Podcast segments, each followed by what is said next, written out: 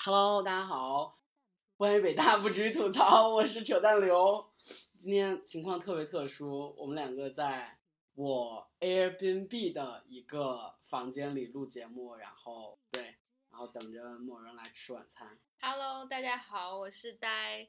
然后其实今天是单身节，是十一月十一号。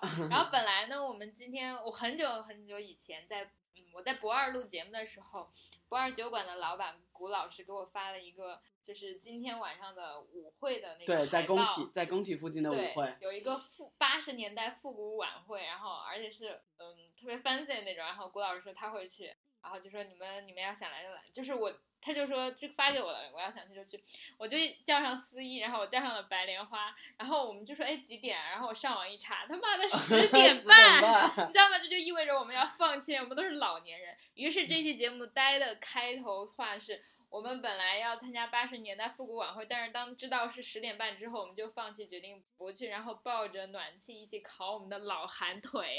对，真的真的特别特别棒。就是我住的这个房子在三里屯儿，也不知道三里屯儿是不是因为有养老中心还是什么鬼，来暖气特别足。现在我当年在六道口的时候还没来暖气呢。嗯对，真的很足，就是我操，太他妈烫了，真的是。然后我刚刚之前见到白莲花，我们两个就讨论了很久。他就讲他在朋友圈发现我们班同班同学啊双十一就买的不是那种以前我们乱买，比如小孩玩的什么衣服、鞋子、玩具、电子产品，而是保健品。比如说女，比如有女生买葡萄籽，就是延缓衰老。哦，那个籽。对对对，然后然后然后我们真的就是太老年了。然后高亚斌，呃，不是，哎呀，就是白白莲莲同花同学又再次向我展示了他穿着带绒秋裤，我 操！说今天晚上还要加班，然后我们就觉得，嗯，哎真的是是已经进入不会有了。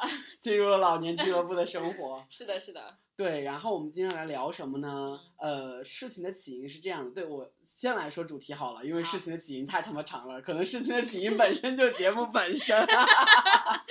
对，我们来聊一聊，就是我们现在做的那些野生的生意、草根的生意们，以及我们住过那些豪华的酒店或者破乱的酒店，以及我们住过的民宿们。对，然后事情的起因啊，终于可以进入节目正题了，就是说，呃，我不是在六道口住嘛，然后住了一个一居室，我长期的在六道口呃做 Airbnb，然后就嗯。之后，然后我在国庆在台湾的时候，然后我放在了对某一个和 Airbnb 的一个竞品上，小猪短租上。然后呢，有些草友然后也看到了，所以说我就直接被定到了过年。然后我就寻思着，就他妈没有没有地儿住了怎么办？然后我就说，要不然就推进一下自己。然后长久以来想住东边，那我就决定住三里屯了。然后在三里屯用七千三的巨款租了一个呃小两居吧。然后现在我的对面就是通盈中心和洲际酒店，然后我的那个位置就是南区和北区之间，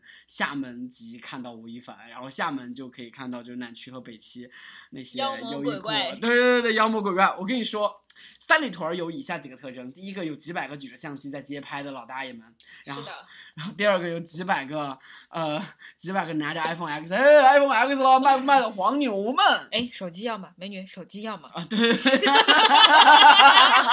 呆逼应该是当演员，我应该是当声优。对 对对对，应该去当 C 位，你小心别把人家做垮了。这真的，他那个不稳，他那个。好的，好的，好的，你坐床上吧，然后不用，不用，不。用，不用，应该不会垮的。我 OK，酒的。够了。就背景是说，我们就是房东，我这个房东其实是我的朋友，因为我的房子被 Airbnb 了，所以说就嗯 Airbnb 了他的在三里屯的，在我家附近的，嗯逻辑比较复杂，但是非常清楚哈。然后，然后就是，嗯，他旁边床头柜是一个在宜家买的那种，呃，也不是就是儿童玩具的小柜子，对对我坐上去已经扭来扭去了，然后对鉴于我的体重，所以宝宝建议 还是不要给别人做做它了。好，我们，继续。你继续。然后我就发现，可这个聊的聊的主题的起因是我每天晚上就对着洲际中洲际酒店，嗯然后洲际酒店旁边的通营中心也是，大家都知道三里屯其实是一个人流量应该算是北京 top 级别的区域，然后三里屯 SOHO、三里屯的通营中心还有洲际酒店，这是三里屯的南面，然后三里屯的北面就是 Village。然后 Village 其实北区和南区，北区卖奢侈品，南区是大众的快消费之类的。嗯，所以说南区和呃南面的那些三坨是遥海啊，就是隔街相望的。对，嗯所以说构成了这样一个人流的中心。然后它周边其实离各个地方都很近，比如说离保利剧院，然后离永利国际中心，然后离芳草地，然后离东直门，这些其实都相当于是北京的最繁华、最能体现北京城市的。呃，就最能体现城市的基建样貌的那些城市，so called 城市，就如何定义城市呢？就海淀是村儿，对，海淀绝对是村儿，天呐，对，然后三里。屯这边就是城市。我嗯觉得就北京其实和上海一个非常明显的区别在于，上海的城市呈现一个多城市中心的样貌，但北京其实真的就是东边这个是 so called 城市这样一个景观。其实也主要是因嗯为它的商业和文化呃，对，不不不，我要纠正一点啊，就是我我首先觉得三里屯也没什么文化，三里屯就是很装逼，很商业，对，我觉得它就是很商，业。商业中心吧，我们姑且称之对为，但是我我我特别我是上一次和录嗯完节目之后和不二酒馆的谷老师聊了一下，嗯然后我们两个都觉得其实北京最文化的地方是鼓楼，啊，是我同意。我最喜欢的两个地方就是嗯鼓楼和景山公园，然后对对对商业的 fancy 的住酒店的对对这个错。对对对，是因为其实呃，我之前在大一大二还是文艺女青年的时候，就喜欢去转胡同。嗯，然后大家都知道，就是南锣鼓巷，但南锣鼓巷是很糟糕的地方了，是就是因为它特别商业。但是在南锣鼓巷附近的其他嗯呃地区，我觉得他们都非常好，因为他们号称是北京的布鲁克林，其实有相当多的北漂的艺术家，相当多的北漂的呃，还有这个称呼啊，歌手啊，我都不知道。对对对，就是因为就是谷老师他是一做乐队的，然后他就会知道很多。然后我在大一的时候就认识一个，哎哎，我很喜欢老板，他是在北京卖那种二手拍立得，就是二手啊相机，嗯然后也玩复就在胡同开店吗？对对对，然后就就是那种高中上完，然后就出来飘，然后做超有名，因为就是拍立得公司知道他，嗯而且就是好多那种，因为他特别会玩儿，然后他也会唱，就是去玩摇滚之类的，所以就是有那种，嗯，稍微有点亚文化，然后稍微有点时尚的那种杂志会去请他拍，啊，就是一个是请他当模模特，第二是他也是 KOL 采访之类的吗？对对对对对，所以就是，而且知道在北京那种京派的亚文化，嗯比如说玩北京京式纹身，玩乐队、玩文艺，真正的是在它的 appearance 是什么样子的呀？我不懂，就是这啊些对我而言都 too much。但是总而言之呢，就是就有北京的那一群人布鲁克有那一坨文化对对对。嗯然后，而且还有一个原因，这是非常决定性的，是因为那些胡同里的嗯房租很低，就相对于这哦个、这个位置而言，它在城市的相对中心，但它又不像通州那么偏远，所以呢，就是你比如说在我们这里，你的这个两居七千多，但那胡同因为设设设施太差，没有暖气，太差，没有什么洗手间。我洗手间是知道的，暖气哦，对对哦，我不我不知道啊，但是总之就是一两千，曾经可以知道，直到最近北京搬出一个新规，当然这是很对很复杂的一个原因，它并不是为了赶走这艺术家了啊，嗯哼它是很复杂的别的原因，就是拆迁啊什么什么的，我也不知道，不能妄议这件事情。但是总而言之就是，就是现在都把他们赶出去，不让他们租了。啊，这嗯样胡同，嗯，反正我对胡同的记忆就是我力推的，就是体最体现最北京的这种两个字儿的，就是景山公园和鼓楼，真的超级有味道。嗯嗯鼓楼附近的胡同和鼓楼附近的街道，其实就南锣鼓巷已经被本地人和当地人的周末和假期已经踩碎了，它已经嗯非常非常世俗化了。但是嗯哪怕是在南锣鼓巷，就是它的那些支巷，其实人嗯流量都超级少，哪怕是国庆都超级少，对，因为人们不知道，所以说对对就但少闲人如我。嗯我、操，那个文言文怎么说的来着？操，就包产山鸡那个，anyway 大家懂就可以了。好，我们继续正题，就是这个影子是什么？就是我们呃，我现在住在三里屯南区和北区之间了。对，还有一个就是我不知道人们的刻板印象还是什么，就是我现在住东边，但我在西边上班嘛，在人嗯大附近。嗯我发现其实上班不夸张哎，通勤就是可能是因为我自己通勤时间是九点到十点，就是嗯我是九点上地铁，嗯所以说九点上地铁其实并不夸张。还有第二点原因可能是我是逆人流而行，我是嗯从城中到城市嗯边缘，嗯就从东到西，嗯所以说我每次看到我自己骑 o bike 都是看到人群逆逆向，看到人群逆向，然后我在那儿，然后下楼梯的时候、嗯下电梯的时候也是只有我一个人那儿，然后一堆人上上上。然然后我发现，其实我去人大也 total 只能只会要四十到五十分钟，并没有说我们在东边到西边有那么的长的通勤。因为要知道，我住六道口，然后六道口到人大其实呃 technically 的物理距离是八公里左右，然后嗯骑自行车其实我只需要二十到三十分钟。但是我自己如果说坐公交的话，甚至有些时候比这个更长，不可预期。对对对，所以说我就觉得有点打破我们我的同学们和我之前说的刻板印象。所以说这真的很小马过河啊！这不是，这是你的刻板印象而已。嗯但是首先就是当你谈这个概念的时候，是针对多少人？你具体到了你在城市的某一个中心到城市某另一个中心，它中人间大也算中心是吧？当然了，它就是人大、北啊大、中关村显然是西西边海淀的中心了。对，不会再有，而且他们都在北边，你并没有过对角线。你想象一下，从传媒大学到北京大学，啊，那确实还是是啊，而且你再想象一下那一些在城市的外缘往中心走的，而且就就你刚刚讲的那个早上嗯。上班的非刻板印象，就是我有一天我是偶然间在七点早高峰就八点左右，七点嗯到八点之间上了地铁，你知道吗？我快吓尿了，忘了，反正是有一个线到另外一个线，我预期人会很多，嗯，但是出现了一个情况是，所有人都在跑步，在地铁站的转转换的，就是比如说从二号线转换四，抢空间不是抢位置了，操！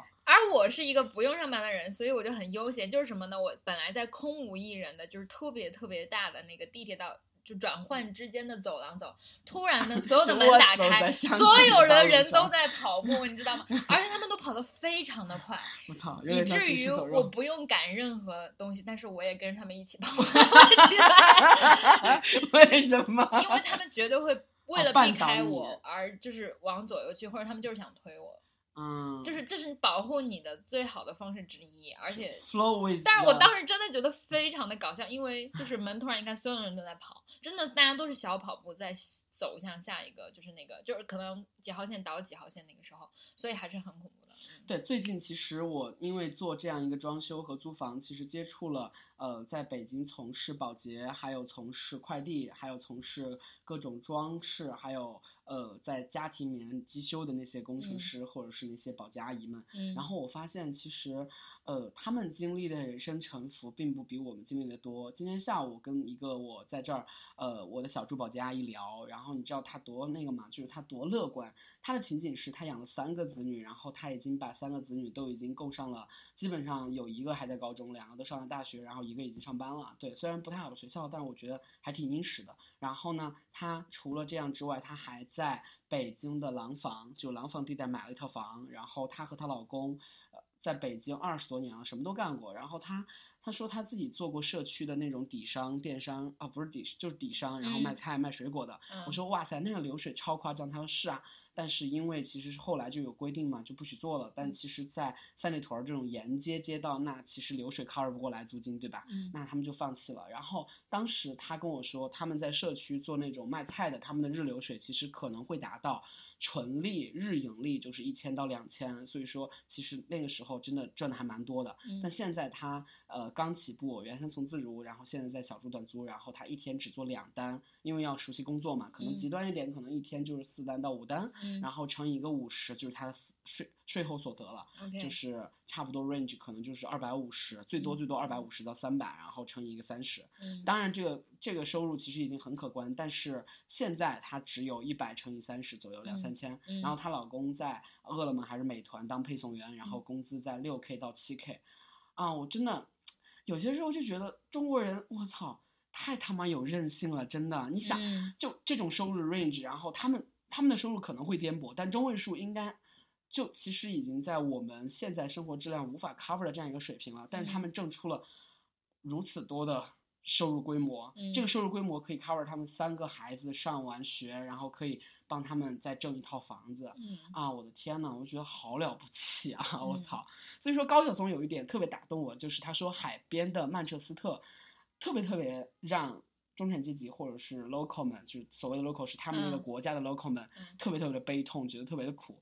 但嗯是高晓松说，他作为一个已经亲历过中国社会的人，他嗯作为一个中国人，他觉得我操，这他妈也算苦吗？对啊，我真的觉得我操，中国人太有韧性了，嗯这一点。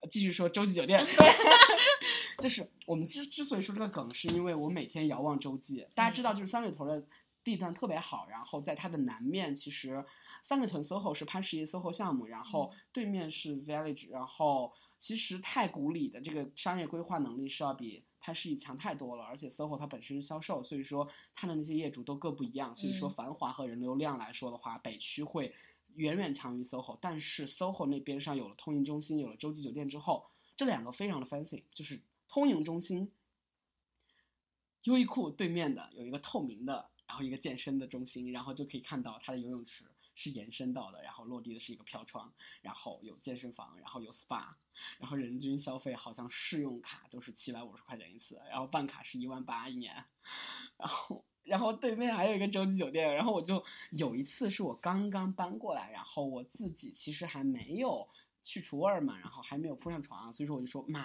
的，老子奢侈一把，去洲际好了。然后我他妈在飞猪上查了一下，操你妈，奢侈都他妈就我奢侈我的 range 都没有那么的大好吗？来大声的说出洲际一天晚上的就最低价，我们说的是最低价，两千六人民币，我操！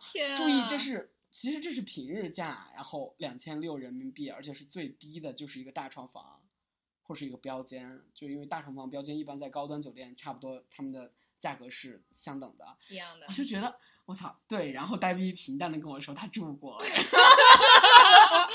然后我就非常的嫉妒，我说操，是哪个男人带你去的？说语境是什么？啊，所以说，嗯，你住过是什么体验是什么吧？对，其实当时很懵逼，因为在我住之前，我不知道它是非常好的酒店，而且洲际这个名字，你不觉得有点俗吗？啊，对对对啊就是不像丽思卡尔顿或者对对对，就 名字中就带有淡淡的洋气对对气，对。所所 以当时我觉得嗯还不错，然后当时不过当时特别尴尬是什么呢？就是有一个嗯，就是那个住的地方有一个特别特别大的浴池，堪称泳池，啊就是自己屋里的，我操，就是 像我们上次住 W 一样是圆形的，但不是比这个更大吗？它是下沉的，就真的很你说。住在那个房间里吗？对啊，哦天呐，那你他妈哦还说没差别，我这个差别刚刚才大了。想起来，对不起，就是年代已久，这是我年幼无知的时候泡男人。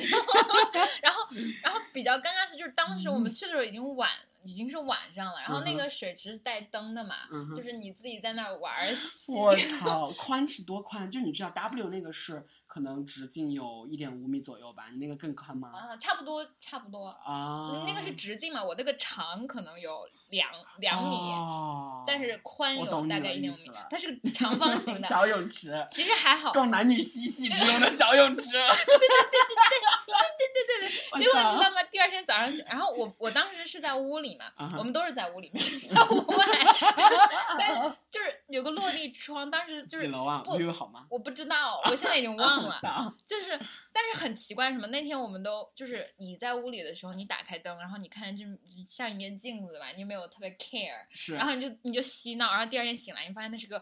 就是完整的墙的落地窗，也就是如果第二天外面有人能看到你的话，他看得嗯清清楚楚。那对面有同等高的楼吗？嗯没有，但是没有同等高，但是有一片绿地，然后又有楼，哦，天嗯，是别的形状的。真的，我觉得是嗯拿着望远镜，然后偷窥洲际那种透明窗，然后他们不拉窗帘的概率真的超级高哦，是的，真的超级高。是的，所以说会不会有这样一个偷窥狂，就经常绝逼有做这样？。哎呀，这十个里面有七八个。但是说实话，我来这么讲，就是当时，嗯，我觉得其实直到现在，我都是对这些事情有一点点钝感的人。嗯哼，就是比如说你不对告这种事是物欲这种事情吗？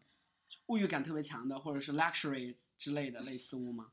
我觉得其实这是一个参照系吧，就像我如果一个从来不知道有有四季有有 然后你习惯了住七天，然后习惯了住什么，然后你突然去那个很好的，你会觉得哦还好，因为你不知道那儿有那样是那么好。对对对对对，然后所嗯以在当时我就我就没有很激动或者怎样，不过其实到现在我也没有很激动，因为因为嗯就是。嗯，我我觉得这可能还是就是和我虽然不是说那种价值观之类的，我是一个很浮夸、很无欲 的人，我也很喜欢这些酒店，但是嗯。我觉得就是它不是必需品，就我不会，比如说我特别想吃肉，我不吃肉我就难受，但是是这绝对不是同等条同意同意同意。嗯。它确实，如果说是同等条件下的话，比如说我们吃肉带来的欢心和嗯。在那个 level 带来的欢心，可能它的边际收益是递减的。嗯然后我来分享一下我对标的，就是我国庆去呃那个台北，然嗯后我觉得我在台湾，或者是我真的是容易把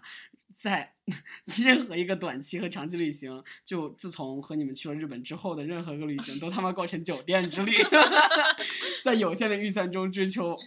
最高的体验，从嗯。泰国开始吧。对，嗯。所以说其实我他妈也就去过两次，一个泰国，一个台北。嗯。就泰国那个是我前几天都是住的青旅，你嗯知道泰国的青旅超便宜的，几十嗯块钱一个坑位，结果他妈是我一个人住，就八个床，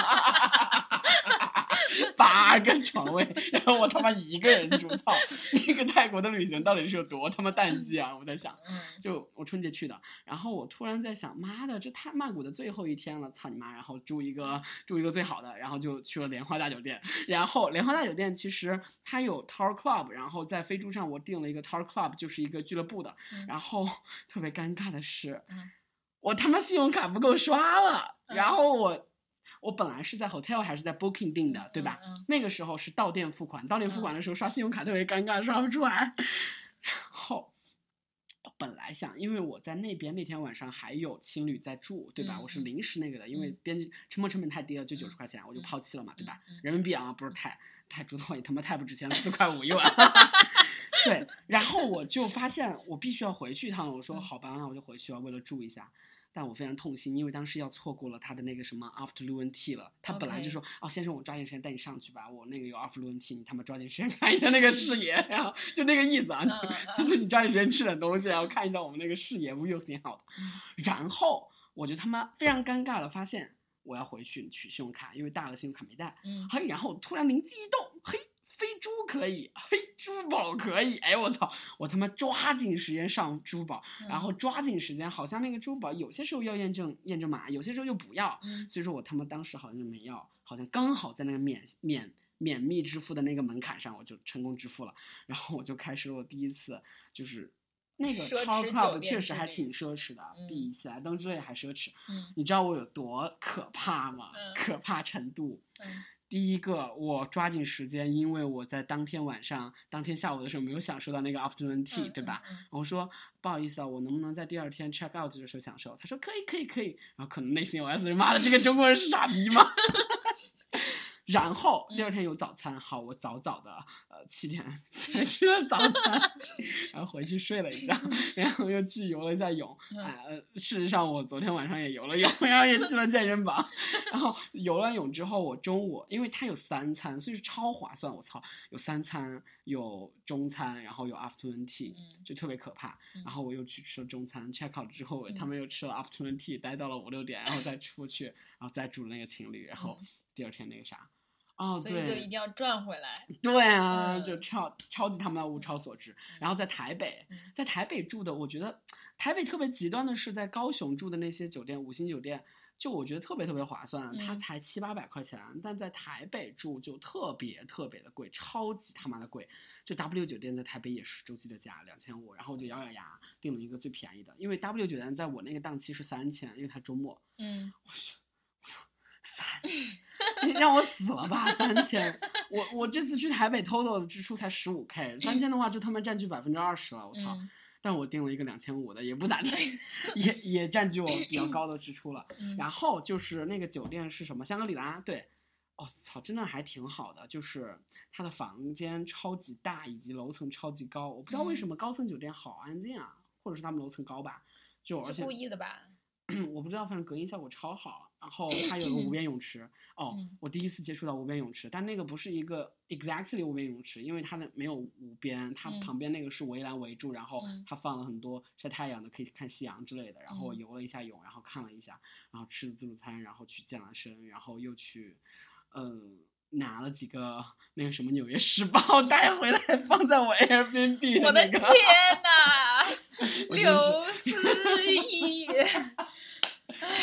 你知道吗？我在自助餐看让我想起了《老友记》中的 Rose。啊，我它里面没有看过，科普一下。特别经典，就是有一个有一集是他们一起啊出去玩，然后他可能参加什么学术会议，反正他也去啊住酒店，然后他们就不知道怎么起了走的时候起了争吵，然后就不小心把 Rose 的行李箱给弄破了，然后那里面全都是洗发膏，就是酒店的什么 一次性牙刷、洗发膏、沐浴液、卫生纸，然后 Rose 就就装了满满一袋儿。好尬哦，那个时候嗯。，但是这是真实的写照，很多很多很多人都这对啊，样。对啊，对啊，对啊。但是其实你已经支付过了那些东西，它在你的服务之中，所以你可以对把它带走对对，。可以带走。多但我觉得它的质量应该不咋地，只是 appearance 上很好。对，哦，对，然后我就觉得那个香格里拉也就这样了。我现在回想起来，没有我第一次住的那个好。所以说，其实就像你说的一样，如果说你第一次住，你就觉得哇好爽，开嗯眼了，嗯那好像第二次、第三次就没有什么了，就嗯它的边际收益真的递减的非常的快。嗯对，然后第二次惊喜是在烟台住喜来登，嗯，哇，烟台那个喜来登真的超级推荐大家去住，我操，那个视野要多好有多好，而且他们哦太便宜了，操他妈的片五百块钱一晚，大家快去烟台度假。操，真的就是完全值得在喜来登那个海滩度假，你知道嗯吗？就是喜来登和那个威斯汀，它其实都在烟台的海边，就嗯 exactly 就他们在海边建了一个楼做嗯酒店。嗯然后烟台喜来登这边，你出去就可以看到海边，然后而且在冬天的时候，它的海边真的凛冽的东风，啊就他妈好我知道了有像瑞典件事情和北欧。太适合我们这样的屌丝做了。你说我们应该去中国的小城市寻找好。对，我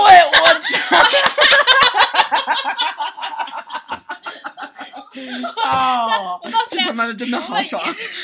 除了烟台，还有天津，你就想说天津不不是不是，我想等会儿来给大家讲就是还有一个地方大家一定要去，是吗？就是衡那个是叫衡山，衡山哦，衡山那个市叫什么？呃，江西的那个不是，是湖南的衡哦，山。湖南衡山叫啥子？衡阳衡阳就是不是衡衡阳吧？也不是衡阳，就是首先衡山所在的那个旅游景点那地级市它的地级市是非常非常小的，嗯就是它离衡阳市还有车程，是所以呢，就是那儿就是特别就是要啥没啥，没有。嗯但是就是上一次我回外婆家，然后我带了呃白莲花，还有丁丁，还有鹏鹏一起去玩。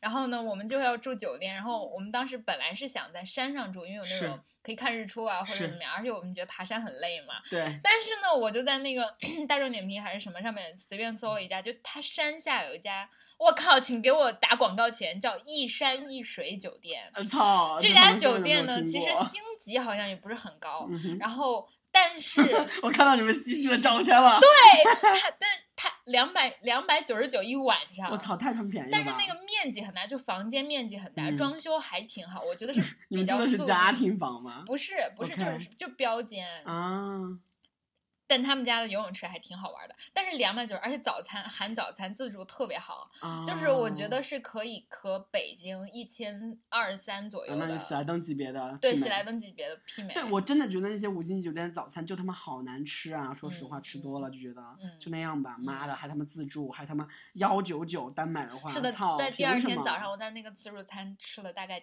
七个芒果，我操！我知道我们在自曝黑料，然后等到我们以后红了，就他妈出现了，就是北曹呆逼曾言，你知道吗？在一家衡山下的二九九房红。也只能因为这种梗红，所以你知道吗？就是对，这种梗就是我们红的资本，所以说尽可能多爆，是吗？对对对，对，嗯还我还记得就是上次和呃白莲花和碧池去天津，我们住那个酒店，我操也很便宜啊。其实这个价格水其实我想给大家讲，就这个行业非常不一样。就天津是一个极其特殊的地方，就是它有非常密集的这种高，就是相对高端的酒对店群。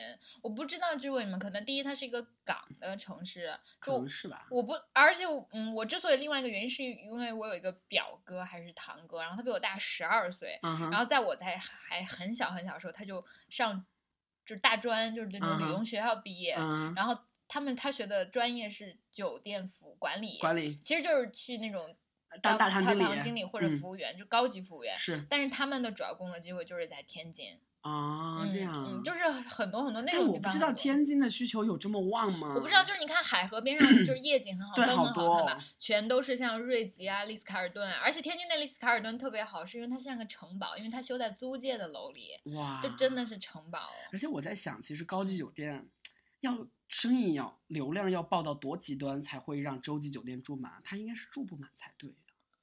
你看嗯几十层都他妈是他你知道，上一次就哦，给大家再讲一个特别有趣的梗，就是有一次我和我夫住的是全季，全季什么概念呢？就是两三两三百。啊，对，如家之上，对，如如家之上，四 呃 holiday 之下，对对差不多。然后有一天有一个朋友不小心看成了四季，啊，四季是丽斯卡尔顿对对对级别的。对，然后就说：“我操，你们这么有钱！”我当时心里就一紧，你知道吗？我说：“ 天啊，人间疾苦啊！”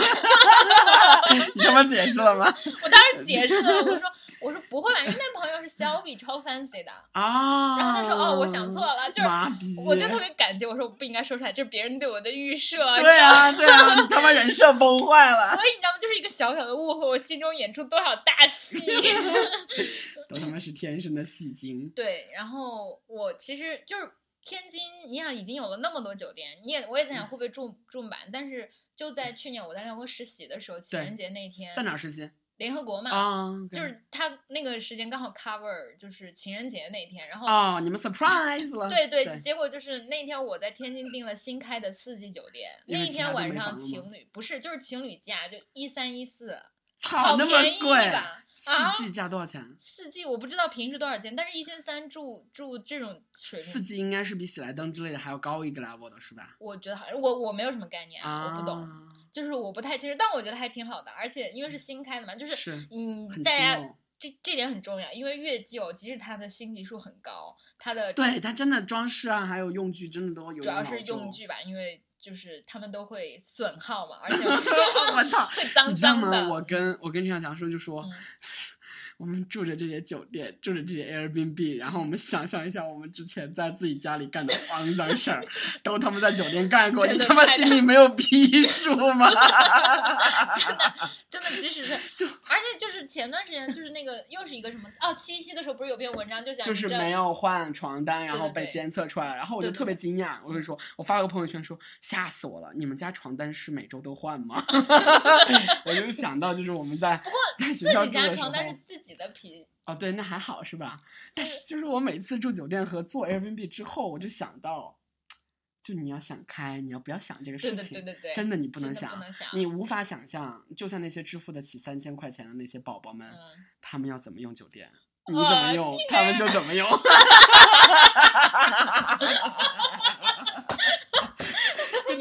恶心，我操！所以说你不要想，don't ask，don't tell 比较好。对，大家最有钱的是买房，买自己的对房，装成丽思卡尔顿那样，好吗？啊，对。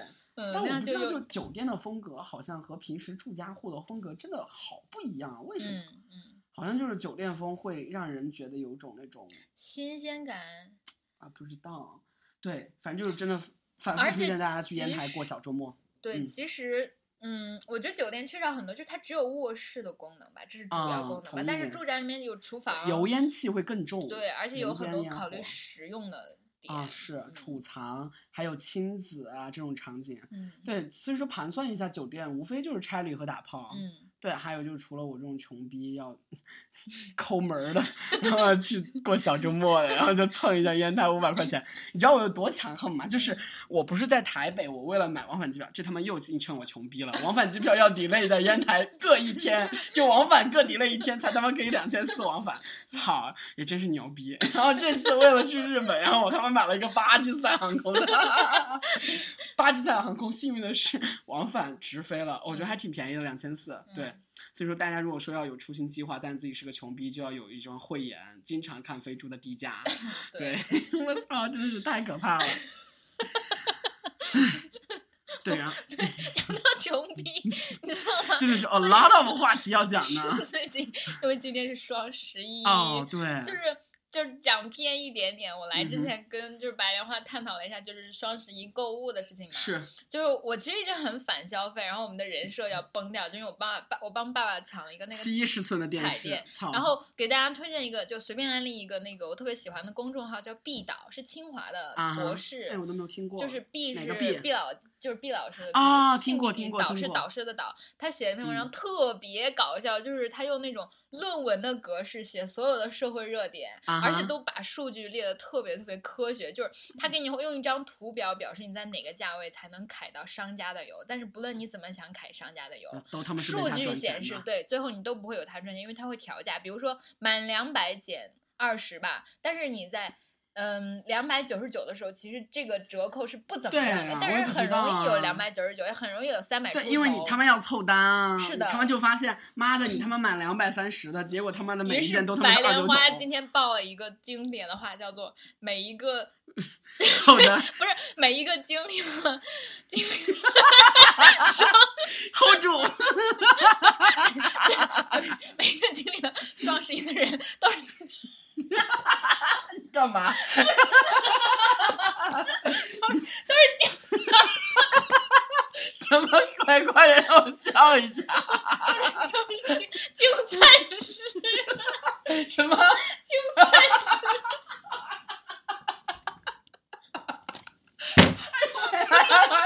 哎呦我操！都是精，都是精算师。好他妈热，好他妈热！哎呀，就是就是，还要想到一个 Papi 讲的段子，就我昨天才跟他讲的，就是嗯，我说一下，刚刚我说那个词是精，精算师，精算师。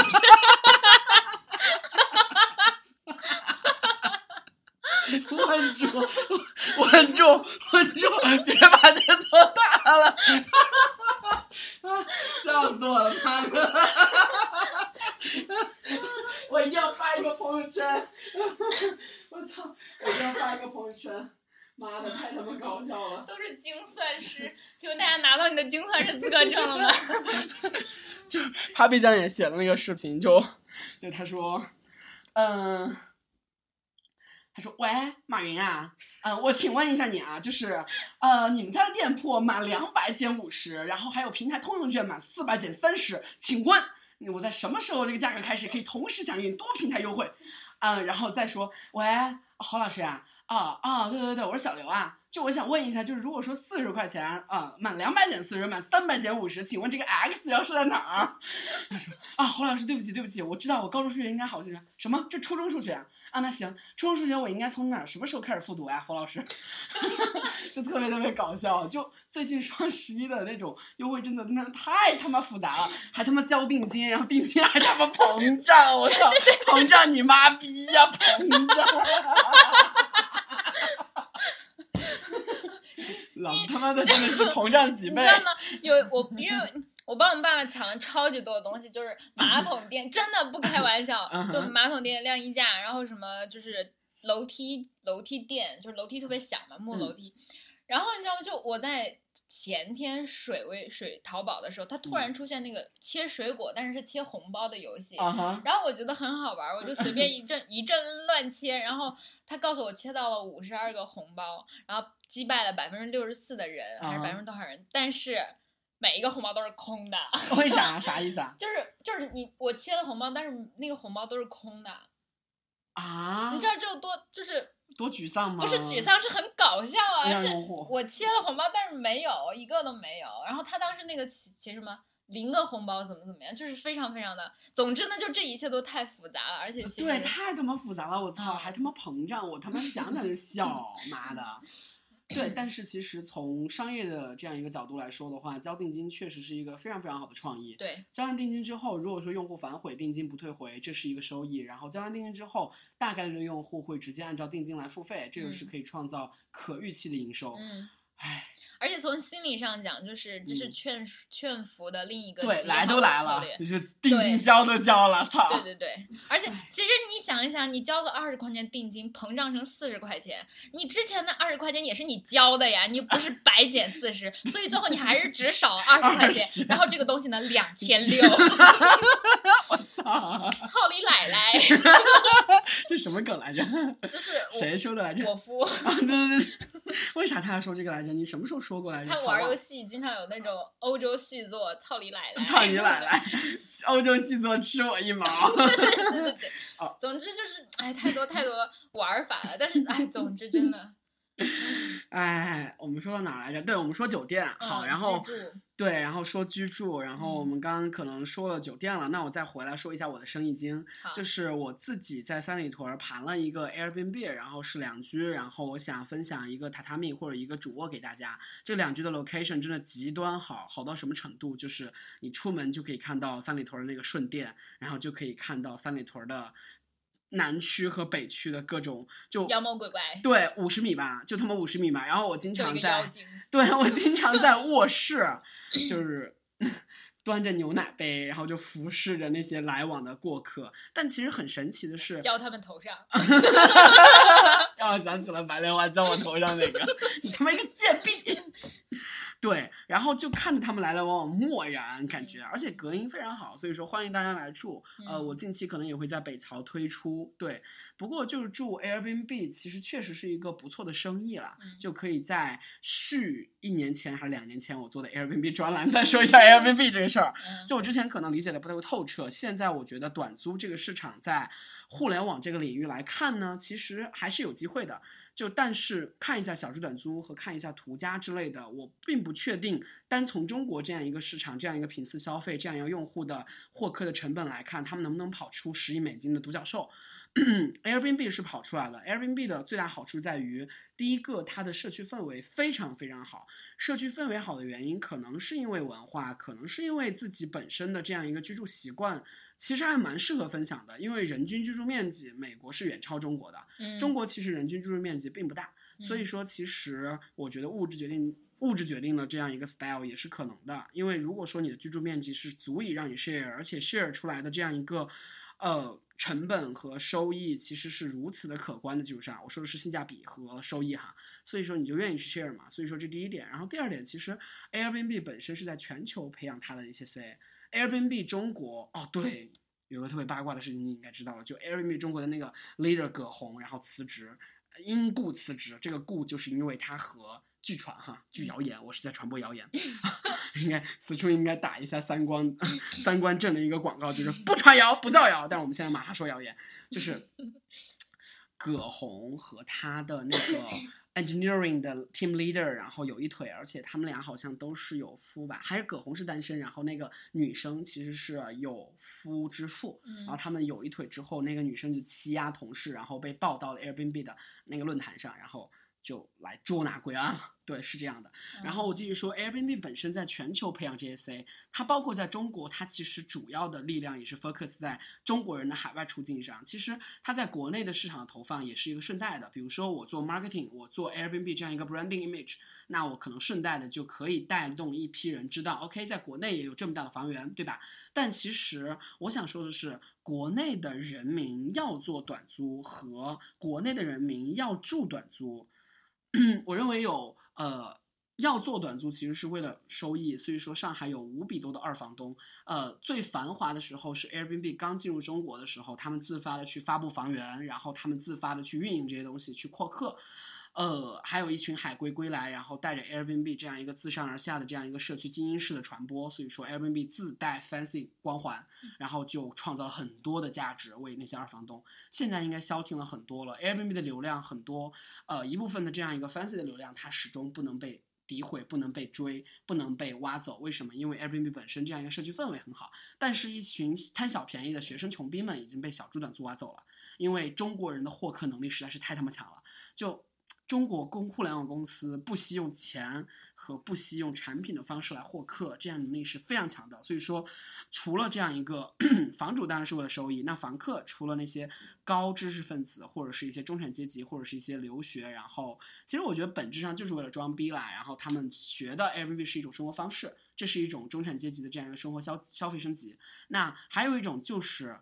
其实对比，比如说像团结湖、三里屯这一块儿，三里屯这块儿的汉庭，也就是那一般的汉庭和七天，它的价格大床房 range 是在三百到四百五。对，那我自己租一整套，或者是租一个独立单间，其实我自己的条件，第一个我可以烹饪，第二个我自己可以洗衣服，第三个我自己的空间其实并不比汉庭那个小。所以说，如果说他看到这个图片是大于等于汉庭这个质量，且价格是大小于等于的，所以说它这中间就会存在一个他自己的一个预期管理和预期的这样一个收益了。他预期自己会节约钱，以及可以住得更好，那这个性价比就会吸引他来。所以说，我觉得小猪短租切的人群是这类人群。那我这套 Airbnb 切的也是这类人群，因为北桥就是这类人群，就穷逼人群，极端 care 性价比的人群。我把这套房子和六道口的房子定义为 穷逼专属。广辟天下寒士俱欢颜。我操我们的广告词已经让杜甫写好了。对，操，这句话好，广辟天下寒士俱欢颜。对，就是六道口的场景是，当你考研时，当你在清北复交榴莲打炮，然后喂果时，你可以来住。对，但可能要过年之后才开放了，因为过年之前都被 book 了。但三里屯这个房子永远欢迎你。